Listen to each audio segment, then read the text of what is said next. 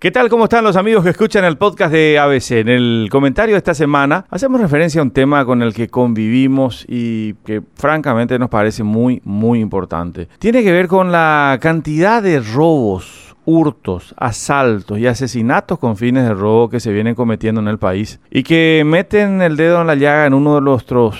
principales temas consideramos al menos a este tema como un tema muy importante y es el tema de la reducción de los objetos robados con la premisa de que quien compra un objeto robado evidentemente está financiando estos delitos y estos crímenes que tienen como víctimas a los legítimos propietarios de todos esos bienes que luego son despojados por parte de, asaltantes, de ladrones y también apuntar un poco a la falta de control de las autoridades para sitios en los que evidentemente se comercializan estos objetos robados. El caso de los teléfonos celulares, el caso del cobre que se obtiene de los cables que se roban, eh, estábamos viendo últimamente en la costanera de Asunción, en la costanera en Carnacena, se roba absolutamente de todo y creemos que si se roba absolutamente de todo es porque se compra absolutamente de todo. Y este no es solamente estrictamente un problema legal, estamos hablando también de que es un tema principalmente cultural que quien eh, va a recibir un objeto con esas características debería preguntarse naturalmente el origen de estos bienes. Diariamente los medios de comunicación nos informan sobre diversos robos. Vimos ya rateros entrando a robar las casas, juegos enteros de jardín, máquinas varias, prendas de vestir, hasta el insólito caso de uno de estos ladrones transportando sobre sus espaldas un enorme portón. Y es lo que decimos, si se roba de todo porque hay gente que compra de todo. En muchos de estos casos también hay que decir que existe un esquema de protección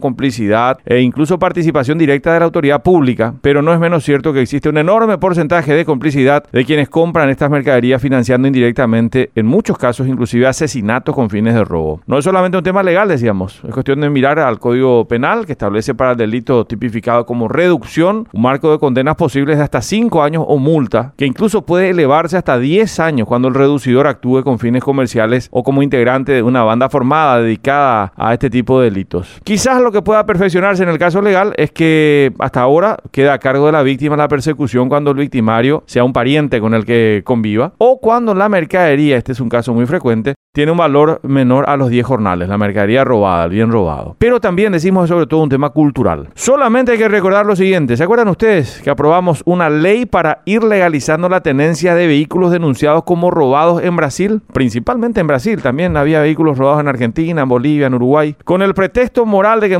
vehículos eran en realidad productos de un golpe de seguro y no de un asalto o de un asesinato, se blanqueaban las conciencias. Estábamos hablando de este tema la semana pasada en la radio en ABC Cardinal con Roberto Sosa, con mi compañero de todas las siestas, y nos preguntábamos si mucha gente hace o no el une con flechas entre los crímenes y el daño que se ocasiona a las personas en particular, para después terminar comprando una mercadería robada. Hay que agregarle también el delito de reducción, entonces, a esta gran campaña nacional que necesitamos para instalar la idea de que quienes compran estas mercaderías a un precio claramente inferior al valor que tienen en el mercado son tan responsables de esos robos, asaltos, incluso muertes que se causan con la intención de despojar a alguien de lo que legítimamente le pertenece. Hasta la próxima semana.